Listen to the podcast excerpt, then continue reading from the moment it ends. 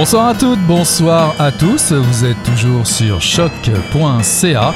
C'est Mission Encre Noire qui commence, le tome 27, le chapitre 324.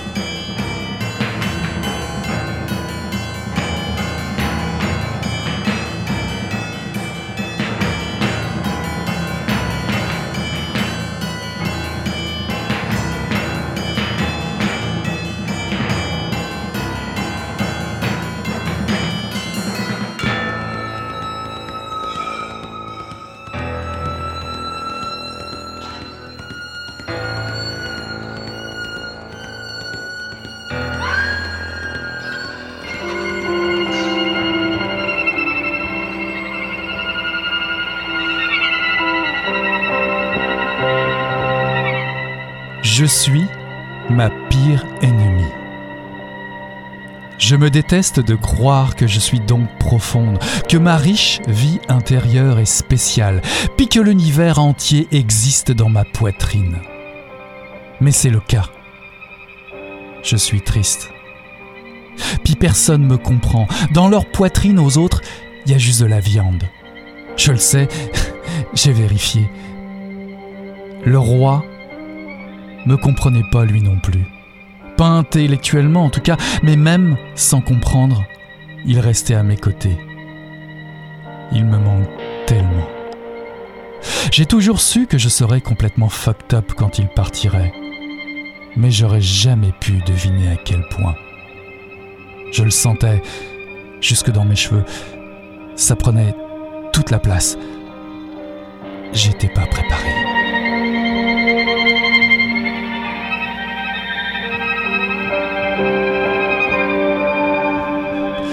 Bonsoir à toutes, bonsoir à tous. Euh, ceci est un extrait de La mort de roi de Gabrielle Lisa Collard, paru en 2019 aux éditions Le Cheval d'Aou. Lorsque Max se rappelle qui elle était avant l'arrivée de roi, elle prend peur. Elle a 19 ans lorsqu'elle récupère ce beau berger allemand de 9 semaines. Un chiot qui se fiche de l'apparence de sa maîtresse. Lui qui a explosé des carrés de pelouse pendant des heures, ravageur de boîtes de Kleenex, champion mâchouilleur de souliers en tout genre et maître dénicheur, d'endroits les plus inédits les uns que les autres pour pisser. Le roi a changé la vie de Max, lui a donné une raison de vivre. Depuis longtemps, les gens agressent Max, la juge, la reluque comme une Werdou. Pourtant, c'est pour eux qu'elle a peur.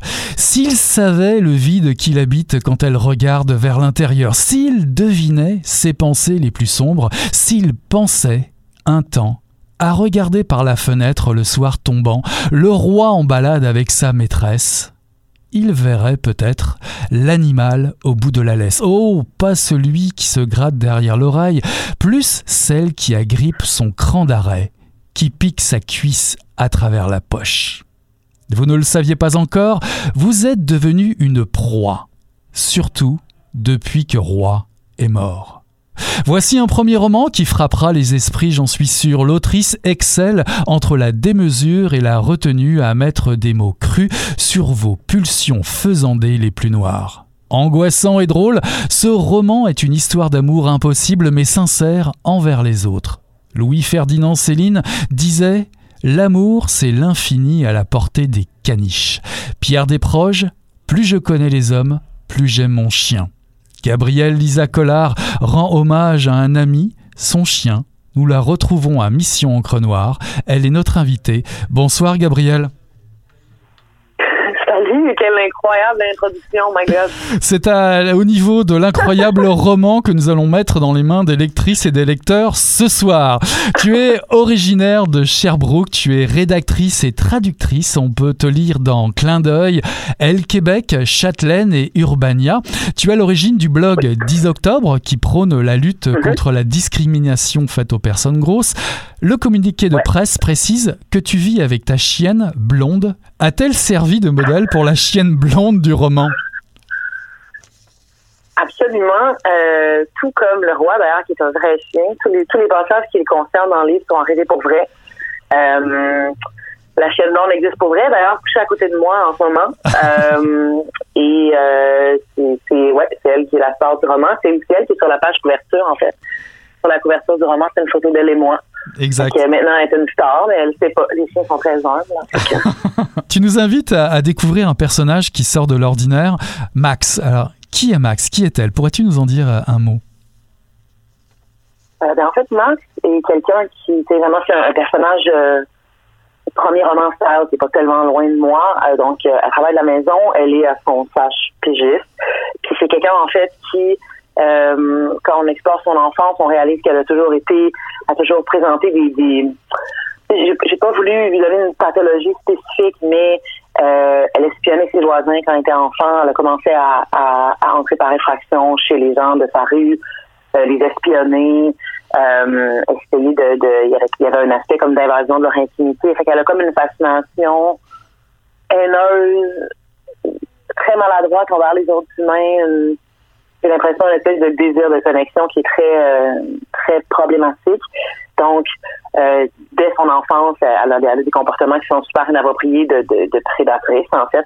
Et euh, euh, quand elle est adolescente, elle a un chien euh, qu'elle va garder longtemps, puis qui la garde qui donne comme un, sens à sa vie. Fait qu'elle elle, la calme un petit peu. Puis quand il meurt, elle devient qui, selon moi, elle a toujours été, été, été en fait depuis qui est tout petite, c'est-à-dire une tueuse en série, puis elle se met à tuer des gens.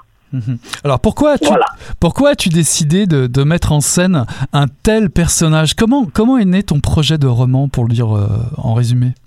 Euh, ben en fait, j'en ai commencé plusieurs. Vu qu'écrire, c'est quand même mon travail. J'ai toujours voulu écrire un livre. C'est évidemment comme le, le, le top de, de euh, mais en fait, j'ai commencé à l'écrire comme mon chien qui s'appelait Salem, euh, qui était un berger allemand que j'ai bien eu quand j'avais 19 ans, euh, jusqu'à temps que j'en ai 34. Euh, quand il est mort, en fait, je me suis dit, en fait, pour, pour ce que ça vaut, le, mon vrai deuil s'est très bien passé. Il était très vieux, il a été toujours en bonne santé. C'était vraiment OK. il est mort dans son sommeil. ceux et celles qui ont lu le livre vont pouvoir voir, en fait, tous les passages qui concernent le roi. c'est des justement des, des, trucs qui sont arrivés pour vrai dans la vie avec mon vrai chien. J'en ai profité pour explorer mon deuil de manière évidemment un peu euh, dramatique. C'est comme la pire, comme le, worst case scenario de mon deuil, mettons que, j'étais quelqu'un de, vraiment malade. Ça a été comme vraiment un exutoire pour passer beaucoup de, tristesse puis d'agressivité. Puis j'en ai profité pour sortir mes, mes vidanges euh, métaphoriques. Mais je voulais aussi immortaliser mon chien, puis ma relation avec lui. J'ai beaucoup utilisé ces rapports-là pour humaniser mon personnage. Euh, puis je voulais, en fait, quand, quand je l'ai soumis à mon éditrice, je me rappelle qu'une des premières choses qu'elle m'a dit, c'est que j'y avais construit comme un petit sarcophage. Puis maintenant, il pourrait vivre pour toujours. Puis je pense que euh, semi-consciemment, c'est ce que je voulais faire aussi. Tu sais, je voulais j'ai utilisé la, souffrance pour écrire un, truc, mais je voulais surtout écrire un livre sur lui pour lui, mm-hmm. euh, puis qui parle de lui. C'était merveilleux. Ouais, c'est ça, j'en suis certain. Euh, euh, et, qui parle aussi, et qui parle aussi de, de, Max, Max qui est quand même qui, qui snap, qui devient effectivement euh, une tueuse, comme tu le disais en intro. pourquoi est-elle devenue cette personne? Est-elle est victime de, de, la pression sociale, du regard que jettent les gens sur son corps? Est-elle est -elle victime de, de grossophobie? Je sais bien que c'est un sujet qui, t'intéresse particulièrement. J'invite d'ailleurs lectrices et lecteurs d'aller jeter un œil sur ton excellent euh, blog 10 octobre. Allez faire un tour, on y retrouve, eh on y retrouve déjà ton style. Ben, c'est sûr que d'un point de vue, ça reste quand même que, que, la lutte à la grossophobie est quelque chose que je fais au quotidien. Fait c'est pas vraiment une question pour moi. Je trouve qu'il y a quelque chose de euh, il y a vraiment un manque de représentation dans la fiction comme euh, dans la vie en général, mais surtout dans la fiction de personnages qui sont gros et qui sont pas définis par ça.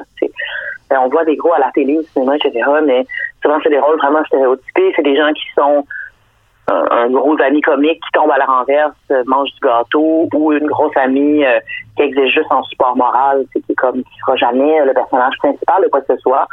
Fait que c'est sûr que Bon, peut-être que Max n'est pas le meilleur exemple pour ça parce qu'elle n'est pas exactement un personnage positif. Ça reste une tueuse en série, mais euh, le fait qu'elle soit grosse fait partie d'elle, mais c'est pas ce qui la définit non plus. Euh, puis ça aussi, j'espère que je vais continuer à le faire. Tant que je vais faire de la fiction, je veux faire des personnages qui sont gros. Mm-hmm. euh, parce que c'est ma réalité, je peux en parler, je peux probablement en parler mieux que quelqu'un qui ne l'est pas avec un petit peu plus de nuance. Puis il y a, y, a, y a, comme vraiment un désir de, de, de juste créer ces personnages-là parce que il en faut, il en manque. Mhm. Puis, euh, je vois pas pourquoi je le ferais pas. Puis c'est sûr que en essayant de construire un personnage de serial killer, j'avais besoin de puiser dans des frustrations qui, qui, qui m'habitaient pour vrai. Par contre, euh, j'avais vraiment envie, en fait, puis je me rends compte que je me battais contre mes instincts pour ça au cours de l'écriture. Je n'avais pas envie que ça soit une histoire de vengeance. Et je voulais pas que euh, je voulais vraiment qu'elle soit juste complètement détraquée. Mm-hmm. Je voulais pas comme justifier. Je trouve qu'on moi en tout cas j'ai pas assez lu de récits de violence physique féminine qui n'est pas justifié. Mm-hmm. on, lit beaucoup avec des, des, des tueurs en série qui sont des hommes, souvent qui vont juste comme avoir un désir de euh, de, d'avoir du pouvoir sur leurs victimes ou de, de, de, déshumaniser ou des trucs comme ça. C'est comme il y a souvent comme ce, rapport-là de violence. Je trouve qu'on le dit peu avec les femmes qui soient pas attachées à exemple un viol ou à une à, une situation où elles doivent se défendre ou se venger. Puis j'avais envie de faire complètement autre chose. Fait que c'est sûr qu'il y a des éléments de ça qui justifient sa colère et sa violence, mais jamais au point de les justifier. C'est jamais au point de justifier les gestes. Fait que euh, je pense que oui, elle est probablement victime de grossophobie, comme moi, évidemment, parce que je suis grosse et j'existe dans un monde qui déteste les gros. Donc, c'est sûr que ça fait partie de moi, ça fait partie d'elle. Mais à aucun moment, c'est une justification pour les gestes qu'elle pose. Si tu devais euh, définir Max, comment aimerais-tu la voir, ou plutôt en parler? En parlerais-tu d'une anarchiste libertaire, d'une révolutionnaire euh, type euh, couchsurfing, ou une Amazon vengeresse, ou une, une personne ordinaire qui snap Euh, un peu de tout ça? Je pense que oui, mais je pense que je pense qu'il y a beaucoup de, de solitude euh, dans Max, puis de, de solitude vraiment euh, fondamentale, comme elle, tu sens l'intérêt d'aller d'aller connecter avec les autres, même si euh, elle va trouver moyen de le faire en, en, les tuant puis en regardant leurs entrailles. Donc, on, sent que c'est maladroit, mais le désir de connexion est là. C'est comme l'intérêt envers l'humain est là, mais c'est pas comment. Je pense que sans mise à l'écart. Je pense qu'il y a beaucoup de, de, de mésadaptation sociale, mais surtout de solitude. Je pense que c'est incompris, est très, très, très, très seule. Elle n'a pas beaucoup de gens dans sa vie, puis même même quand elle est avec eux, tu sens qu'elle n'est pas tellement avec eux, c'est à part quelques rares personnages, dont le roi, justement. Euh, j'ai l'impression que c'est plutôt quelqu'un de, très euh, très déçu, très amer et euh, absolument fou. vraiment pas Un, des grands trips euh, dans, sa vie, parce qu'elle découvre à un moment donné, c'est euh, de s'introduire euh, chez les gens à leur insu.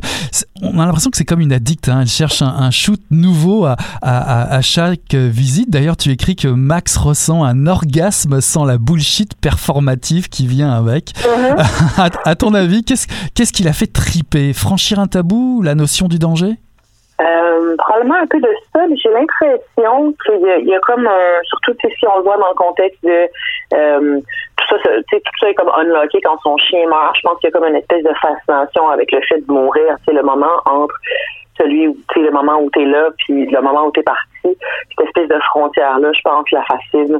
Je pense qu'elle aime la générer pour pouvoir la vivre.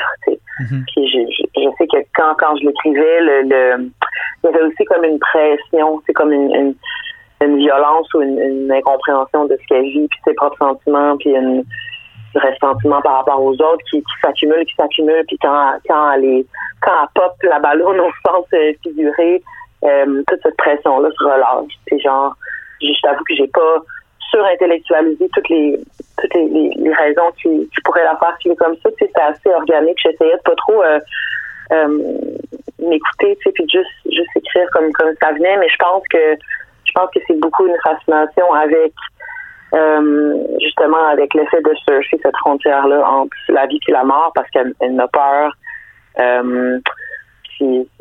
La façon que je le voyais, c'était comme si c'était pour elle une manière d'envoyer un, message à son chien, tu sais, ailleurs.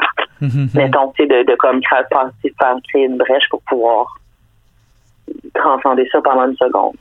Alors comme tu le disais, Max euh, doute beaucoup, hein, c'est ce qui séduit dans, dans, le roman. Ce qui séduit aussi, c'est que tu le fais avec des, des phrases très drôles, parfois c'est tordant, il y a des pages, tu les, je les ai relues parce que c'était vraiment très bon. Euh, effectivement, Max, c'est loin d'être une délinquante de sang-froid quand même. Oui, non, définitivement pas. Elle est absolument pognée dans ses fils. En fait aucun sang-froid. Je pense que c'est plutôt vraiment le contraire. Et ça, c'était absolument jouissif à écrire, un, espèce de, de roman de meurtre avec aucune fucking considération pour euh, tout ce qui est euh, forensique ou laisser des preuves ou whatever. Tu sais, est complètement spontanée, même quand il y a un, élément de préméditation. Tu sais, elle n'a rien à chier, elle rentre, mm elle pile par terre, elle touche à tout. Euh, elle fait pas attention, elle laisse ses calors, elle laisse elle sort. C'est comme toute cette espèce de notion-là de, de, de, police ou whatever pour la majeure partie est complètement absente. Ça, c'était vraiment le fun à faire parce que je me disais même euh, si, si, si, je devais faire ça, je ne peux pas faire ça, je pas fait ça, mais je, je, le précise parce qu'en plus, tu ris, mais les, premiers amis à qui j'ai envoyé mon, mon manuscrit au début, parce qu'en fait, si les gens qui me connaissent savent que c'est campé dans mon appart, mon uh-huh. copain de l'époque, mon chien de l'époque, mon quartier, tout ça, puis évidemment, c'est mon ton, puis ma, c'est mon, mon etc. Puis tous les, comme 4-5 personnes qui me connaissent bien, à qui je de m'envoyer au début, m'ont dit qu'ils l'avaient aimé et m'ont demandé comme semi à la blague sur la minute, t'as pas fait ça pour vrai, hein? J'ai trouvé ça vraiment drôle. La réponse, c'est non, que ça soit bien clair.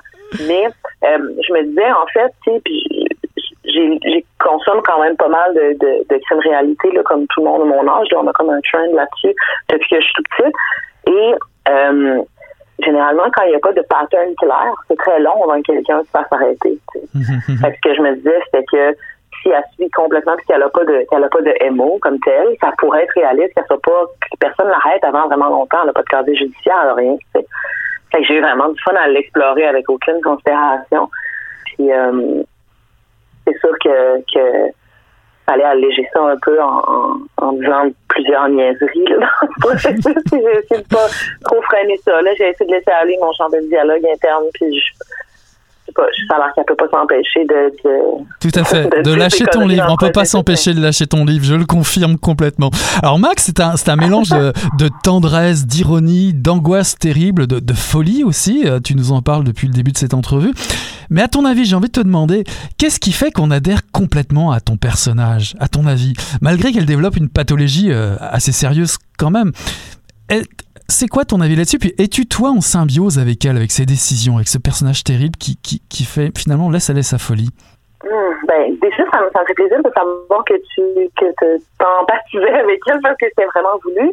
Puis évidemment, moi, oui, c'est comme moi, c'est à peu près euh, la version, euh, c'est les pires parties de moi-même exacerbées fois mille. c'est sûr que pour moi, c'est très proche. si, si je devais je veux vraiment craquer. Probablement que ça, ça, serait un peu le même genre de délire. Mais après, euh, évidemment, euh, je serais trop dédaigneuse pour toucher des, des individus euh, sanglants. Mais je, pense que je pense qu'on s'y reconnaît parce que ces frustrations sont quand même universelles. Ces peurs sont universelles. Je pense que le, surtout pour les gens qui vivent en ville, on est entouré d'humains. Ça peut vite devenir oppressant. Leur présence et leur présence est ça use, on dirait, d'être, entre moi, là, ça use d'être en groupe tout le temps, d'être confronté à tout le monde. Puis à un moment donné, c'est comme, une partie de nous qui devient, qui accumule beaucoup de frustration, puis on devient, les gens, les gens qui, qui nous écoutent, qui sont des conducteurs, savent très bien que dès que tu es dans ton habitacle d'auto, tu deviens un monstre, puis tu fais juste injurier tout le monde, crier, puis dire n'importe quoi, puis vraiment comme, c'est comme un ces contextes-là où on se laisse aller parce qu'on est dans une cage en métal, où tout le monde se fait insulter à tour de bras. Il y a quelque chose avec, je pense que ces frustrations-là, c'est les frustrations qui la poussent Mhm. Elle va trop loin avec ça, mais je pense qu'ils sont universels. Euh, je pense aussi qu'il y a un élément de, euh, je sais pas comment comment certains vivraient, mais je pense que les lecteurs qui euh, s'identifient en tant que femmes vont aussi comprendre ses frustrations euh, par rapport à son genre. Il y a une espèce de, désir de revirement des rôles, de, de renverser les rôles où est-ce qu'elle est amie d'être dans la position de la proie tout le temps elle aime beaucoup réaliser qu'elle peut victimiser les hommes qui se doutent de rien, en fait. Parce que quand on est une fille, on se promène dans la rue, à partir de l'âge de trois ans, on a une notion qu'il faut se sentir en danger puis se protéger, puis qu'on peut toujours devenir une proie. Puis ça, j'ai aimé ça, explorer ça, puis je pense que c'est très satisfaisant à lire en tant que femme de, de, de voir ces rôles-là qui sont renversés. Fait que je pense que ça, en tout cas, si je me à, à ce que mes lectrices euh, femmes m'ont dit, c'est quelque chose qui, qui connectait pas mal, qui était satisfaisant. C'était comme un il comme une catharsis là. Euh, puis sinon, je pense que quiconque a eu un animal, plus précisément un chien, comprend l'importance de ce rapport-là, puis la profondeur de cette relation-là, puis la pureté de cette relation-là aussi. j'ai beaucoup voulu utiliser ça pour l'humaniser. Puis toutes mes réflexions sur sa relation avec son chien sont ultra sincères. J'avais vraiment ce chien-là qui a été super important dans ma vie. Entre 19 et 34 ans, c'est une période de la vie qui est vraiment formatrice, puis transformatrice, puis intense. Puis lui, il était là pour vrai. C'est vraiment, c'est vraiment un être vivant qui m'a fait énormément de bien, avec qui je me suis découvert, avec qui j'ai appris à, à vivre, à devenir un adulte, à prendre soin de moi. Fait que je sais que tout ça, c'est trop authentique pour pas connecter avec quelqu'un qui connaît ce rapport-là avec un animal. Mm-hmm. J'ai l'impression que ça, aide. Euh, tout le monde est un peu fru, tout le monde aime les petits animaux. Fait que je veux dire, déjà, l'espèce universelle, tu peux pas l'haïr complètement. C'est comme quelqu'un qui, tu te rends compte dans une conversation avec quelqu'un qui a un chien, dès qu'on se met à parler de ça entre deux personnes qui ont des chiens, peu importe les deux personnes sont, immédiatement un point en commun qui mhm. blasse tout le reste et qui peut bander là-dessus super rapidement. je pense qu'il y a une partie de ça. Tu joues beaucoup sur la temporalité. Hein. On avance dans le roman, on recule dans le passé de Max. C'est entrecoupé avec des, scènes clés. Il y a le fameux, bon, il y en a beaucoup, hein, mais il y, a, ce fameux dépeçage d'un cadavre. Il y a d'autres, d'autres moments assez géniaux. Il y a des trouvailles narratives euh, qui qu'on retrouve un peu partout autour du roman, qui sont vraiment euh, à lire. Je recommande vraiment fortement. Et on découvre effectivement Max fillette. Puis on se comment une petite fille qui aime grimper aux arbres peut développer une grosse boule de rage comme ça? Ben, euh, honnêtement, je t'avoue que euh, c'est un truc euh, comme à l'écriture qui m'a. C'est le passage auquel tu fais référence, parce qu'en gros, elle dit en, retournant sur un lieu où elle allait quand elle était petite, puis qu'elle était dans un arbre, elle est juste innocente, puis maintenant elle retourne pour aller un peu tuer quelqu'un.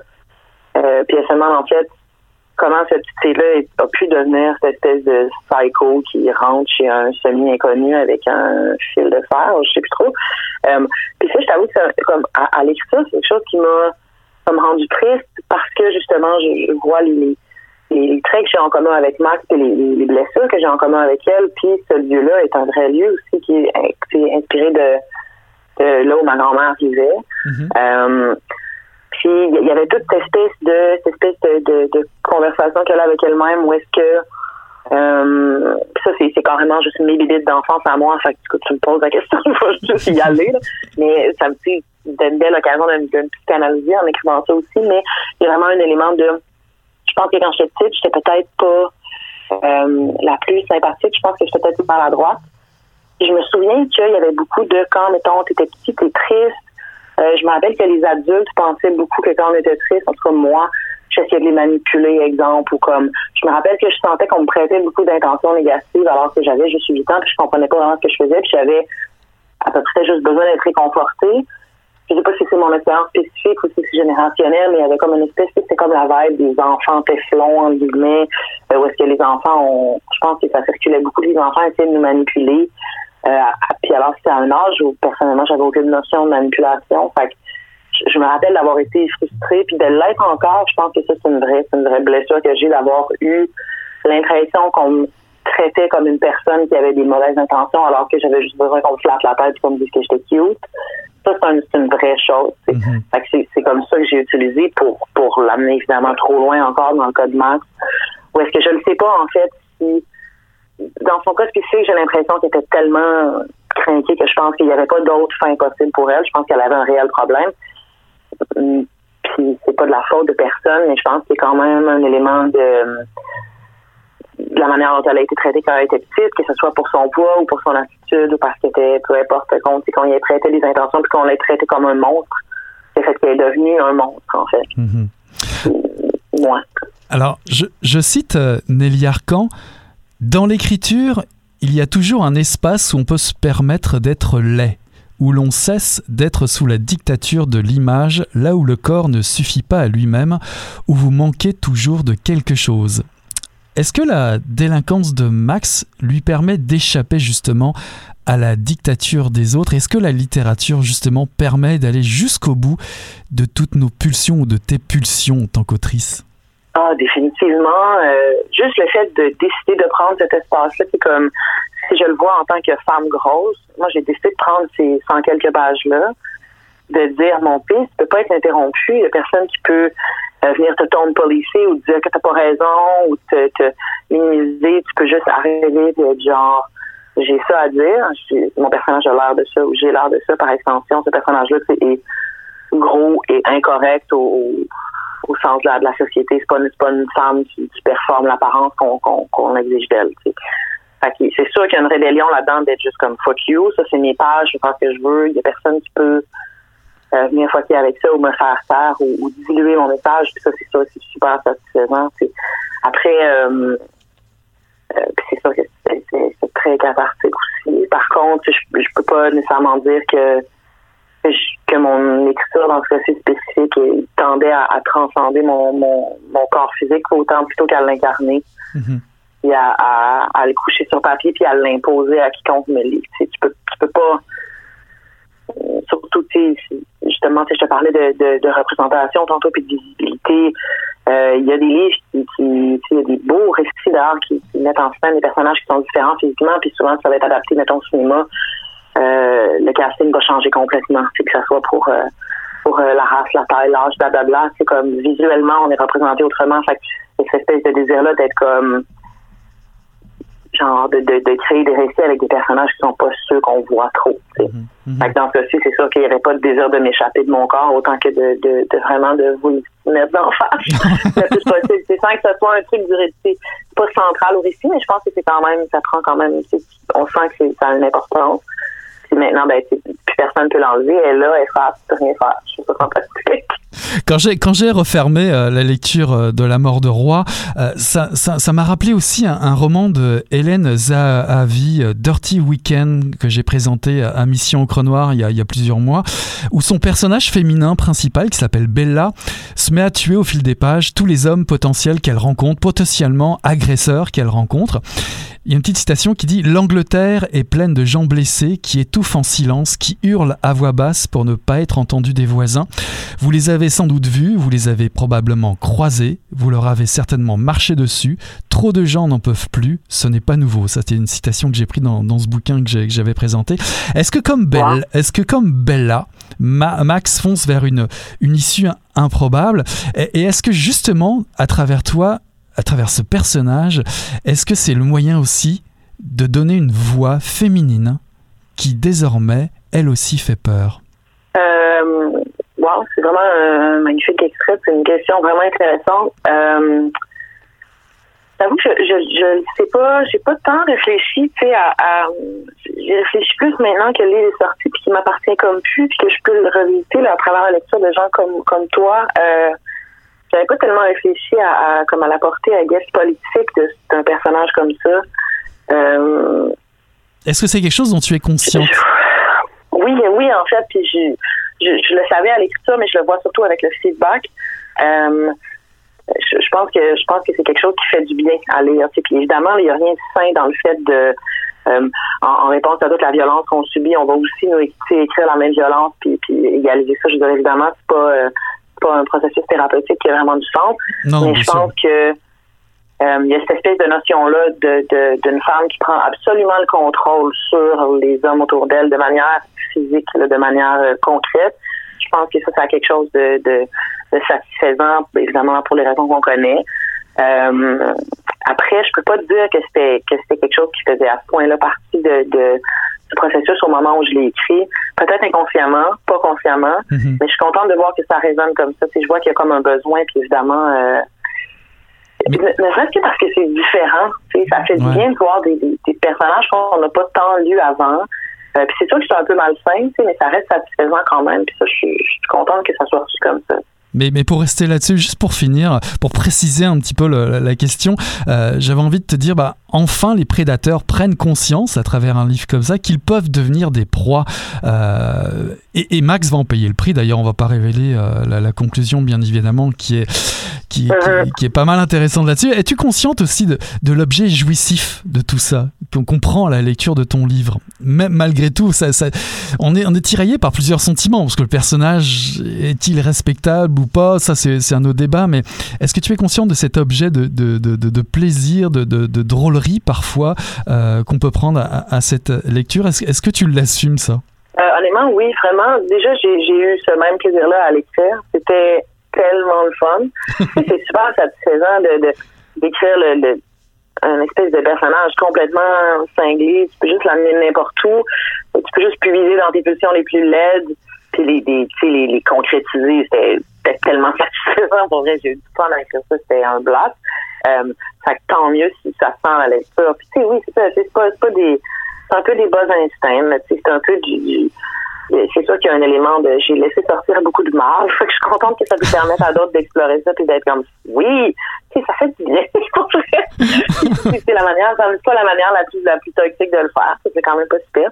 Mais oui, j'en suis contente puis je l'assume complètement. Puis je suis surtout très très contente que ça ça ça ça se lise comme ça aussi. Je suis contente que ça soit que ça se communique parce que j'ai vraiment j'ai eu un, un, plaisir fou à écrire ça pour je suis contente que quand tu l'as lu, quand tu l'as lu, la même chose.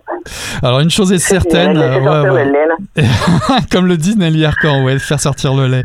Une chose est certaine en tout cas, voilà un roman qui vous attachera, lectrice, lecteur, euh, auditeur, auditrice, à votre fauteuil pour la Noël, pourquoi pas. C'est à planquer sous votre sapin, si possible en, en, un seul morceau et pas en pièces détachées comme dans le roman. La mort de roi de Gabriel Lisa paru en 2019 aux éditions Cheval Doux. Merci infiniment, Gabriel, d'avoir été notre invité.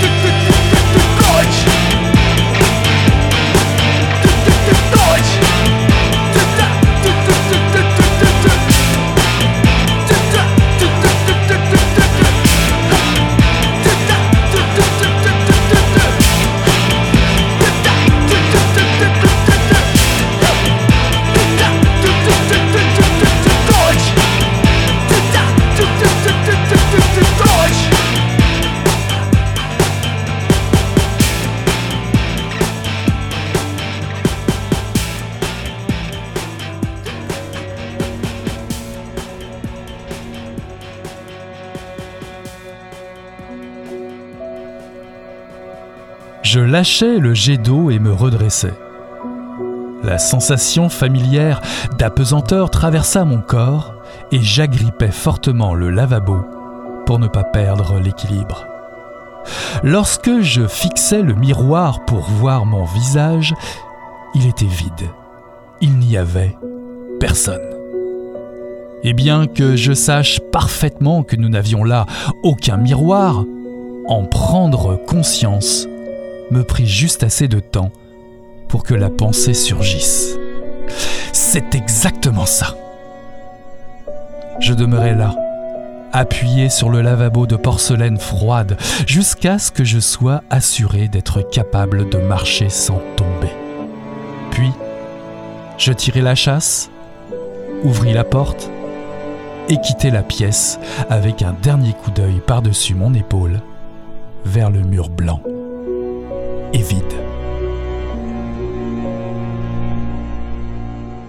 Ceci est un extrait de Agathe de Anne-Catherine Baumann, traduit du danois par Ignes Jorgensen, paru en 2019 aux éditions La Peuplade. Un psychologue de 72 ans est à la veille de sa retraite. Soit l'équivalent de 22 semaines et 8000 entretiens, 6 personnes nommaient un rendez-vous. Les journées jusque-là se déroulent sans accroc. Pour la paperasse, l'organisation des archives et l'agenda au quotidien, c'est sa dévouée secrétaire, Madame Surug, qui s'en charge. Nous sommes au début du XXe siècle, en 1948, et le docteur sent l'ennui et l'âge lui peser. Il vit seul depuis si longtemps.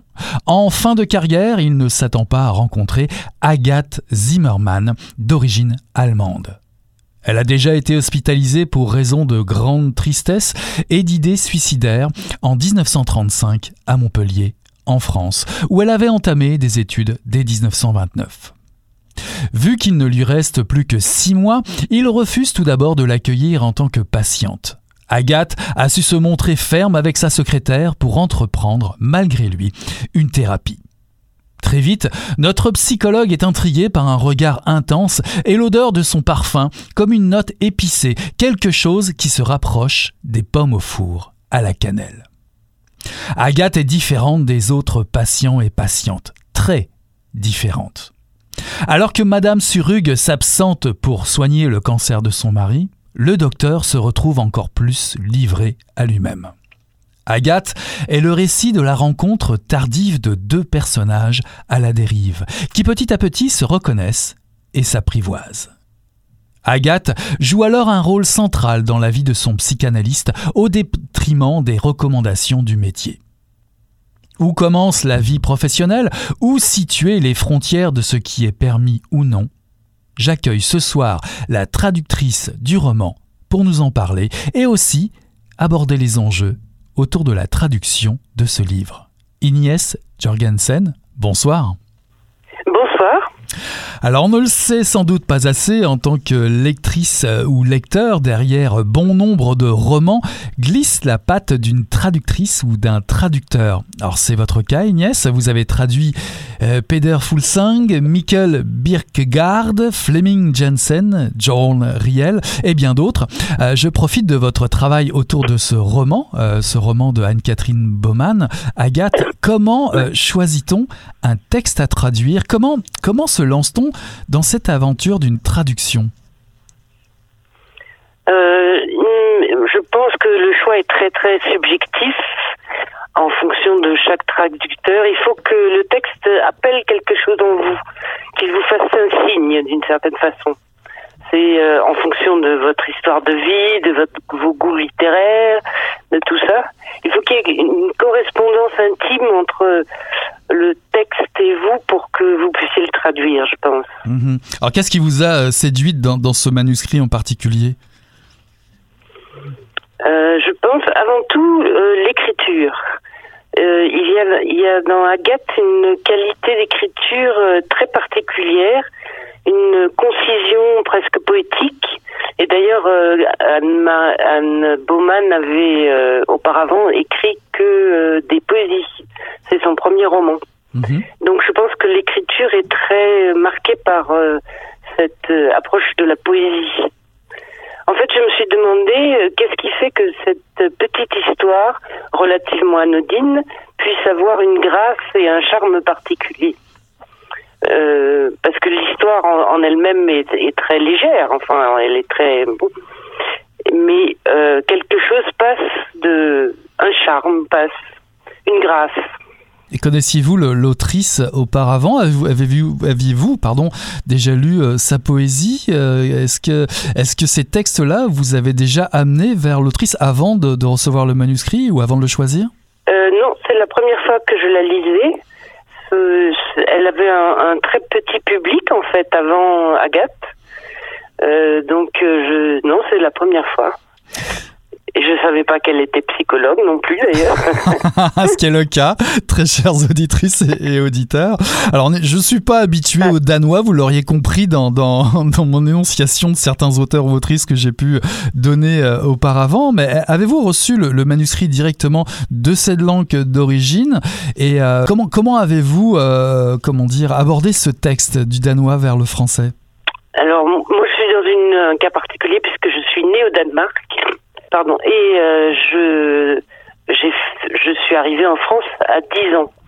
C'est-à-dire que la, la, langue danoise est ma première langue. Et euh, la langue d'enfance garde toujours un, une charge émotive particulière. Euh, donc le danois me touche des fibres en moi qui sont très fortes, quoi, émotives, peut-être oui, par rapport à l'enfance, euh, à l'étonnement des premiers mots qu'on apprend en mhm. fait dans la mhm. vie. Mhm, et qui reste euh, qui reste un peu protégé quand on est loin de son pays parce que autant euh, le, si on a la même si on est né au même endroit où on, et dans la même langue dans laquelle on parle toujours les, les mots perdent leur force d'une certaine façon. Tandis que quand ils sont relégués quelque part au nord, là-bas, euh, ils gardent une force euh, affective très forte.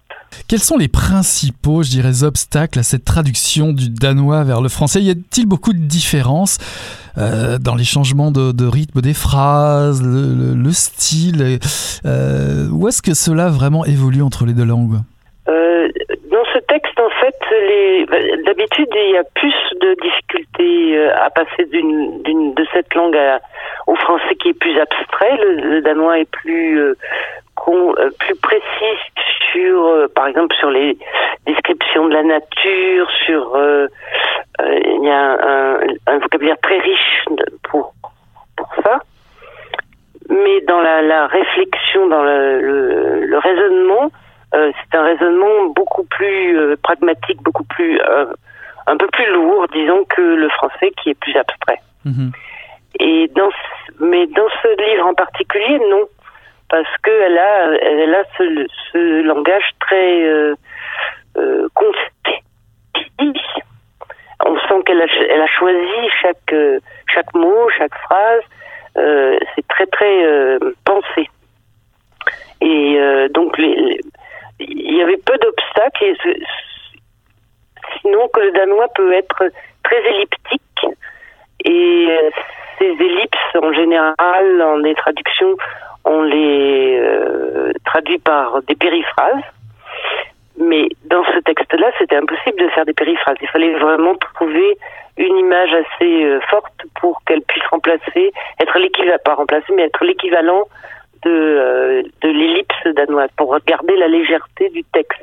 Agathe est un, roman qui décortique les, angoisses humaines, la solitude, la mort, le désir, l'éthique personnelle et professionnelle, puisqu'il s'agit euh, d'un psychologue, euh, entre autres, qui est, mis en scène.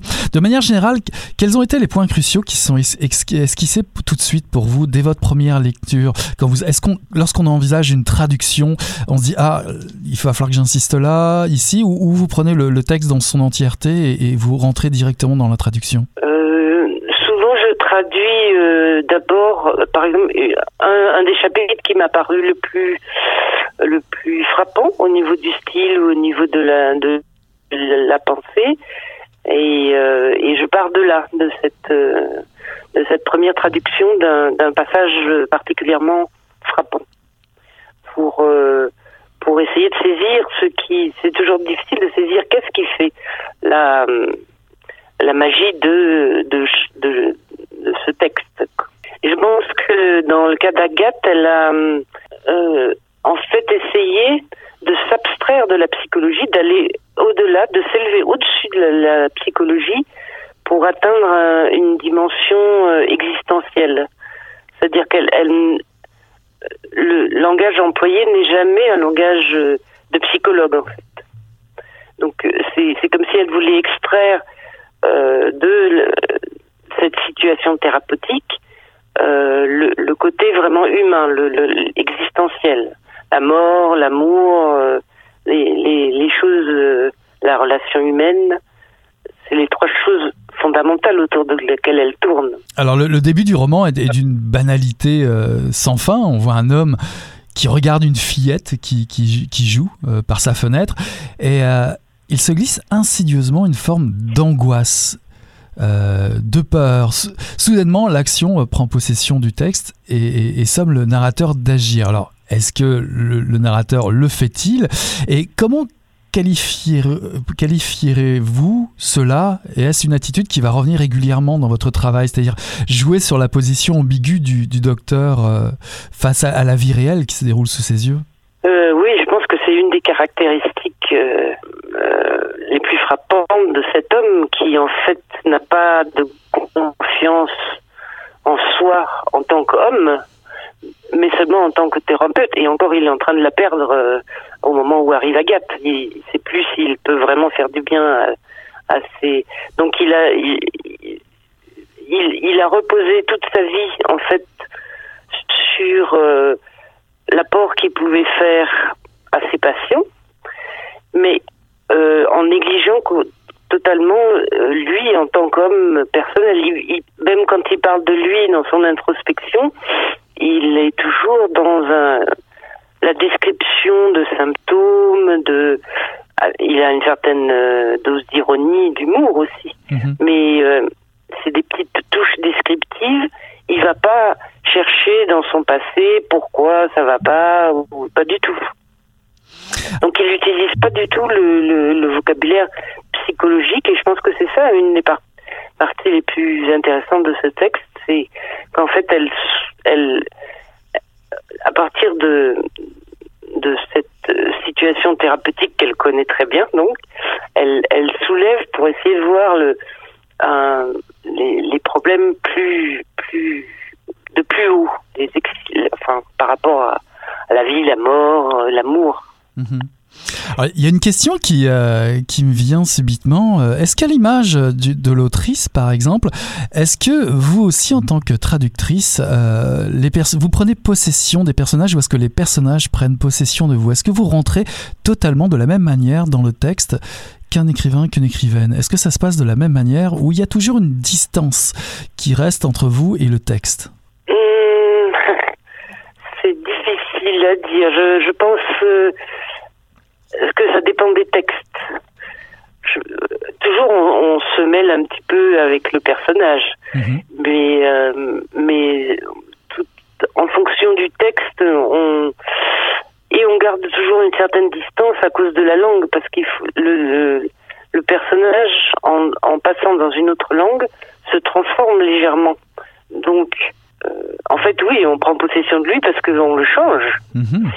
involontairement comme il parle une autre, une autre langue, euh, il, devient légèrement différent. Et donc après, euh, fini la traduction, on se souvient mieux euh, du personnage français, enfin, disons, du personnage qui, a, qui parle français que du personnage qui parle danois à l'origine. Mhm. On l'a transformé. donc on a pris possession de lui, on peut dire.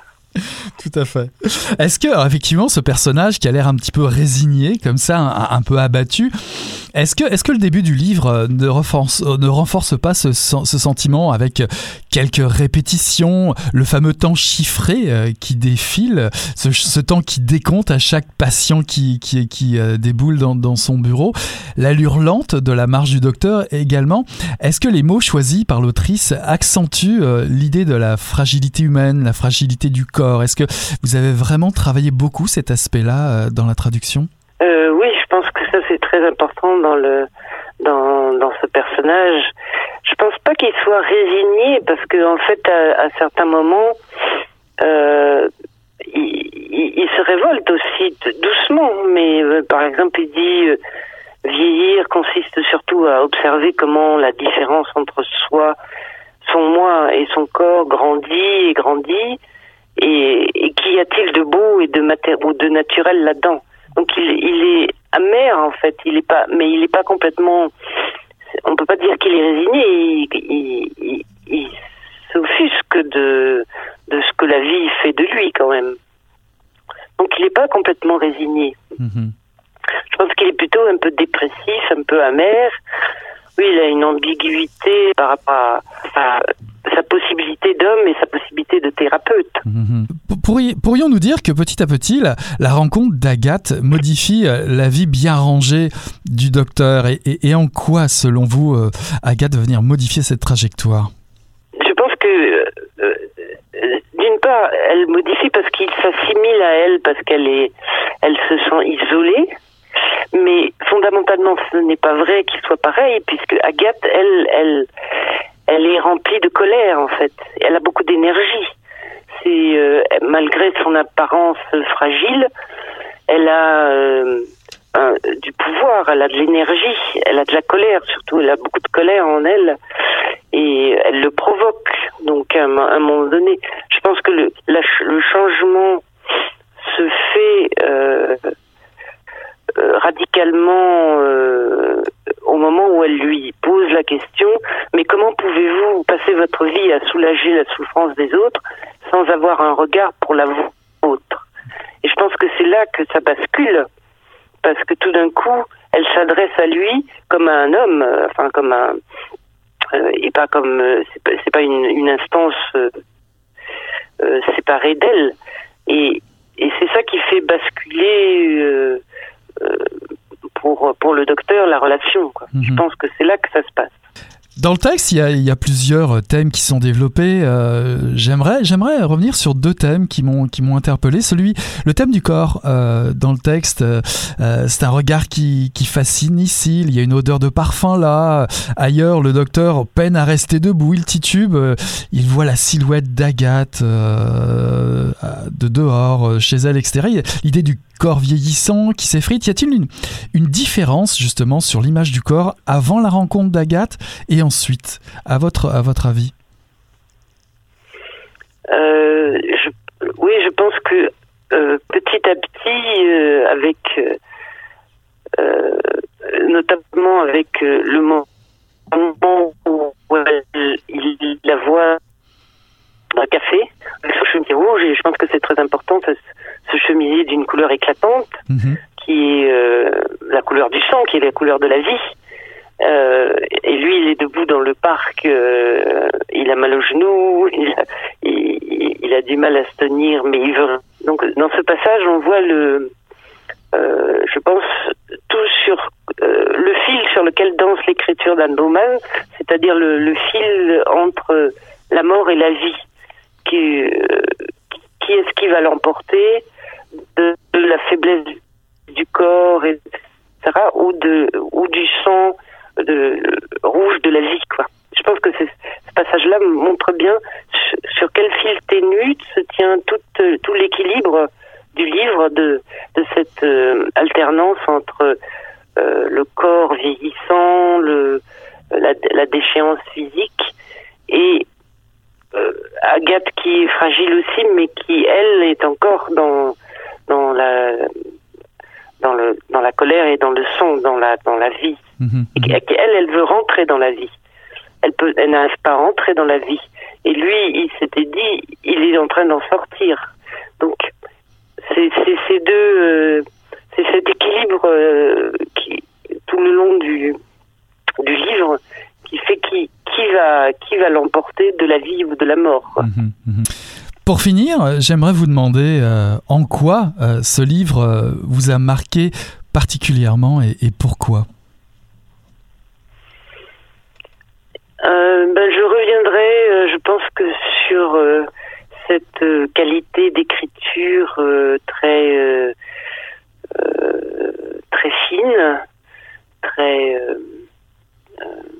très poétique en fait, et sur euh, euh, aussi le fait que j'ai lu des blogs de sur ce livre et je me suis rendu compte que les que les personnes y trouvaient un, une consolation, une, joie dans, parce que c'est un livre ça paraît tout simple, c'est c'est rapide à lire et tout ça, et il reste cette cette impression de légèreté, un peu, je dirais, à la Tchekhov en fait, les petites existences comme ça qui ont euh, leur pleine euh, valeur. Donc c'est un peu, euh, c'est un petit peu ça qui m'a, qui reste de ce livre pour moi en tout cas, voilà l'occasion donnée aux lectrices et lecteurs euh, québécois et québécoises de lire le premier roman d'Anne-Catherine Baumann, dont vous êtes la, traductrice.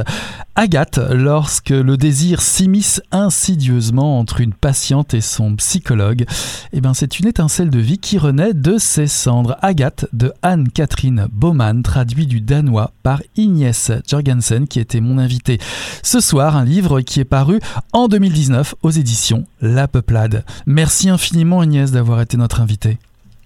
Voilà qui conclut Mission Encre Noire, le tome 27, le chapitre 324. J'ai le plaisir de recevoir Gabriel Lisa Collard pour La mort de roi, paru en 2019 aux éditions Cheval d'Aou, ainsi qu'en seconde partie d'émission, Ignès Jorgensen pour la traduction du danois du roman d'Anne-Catherine Baumann, Agathe, paru en 2019 aux éditions La Peuplade. Il ne me reste plus qu'à vous souhaiter d'excellentes fêtes de fin d'année. On tourne la page et on se dit à l'année prochaine. Salut là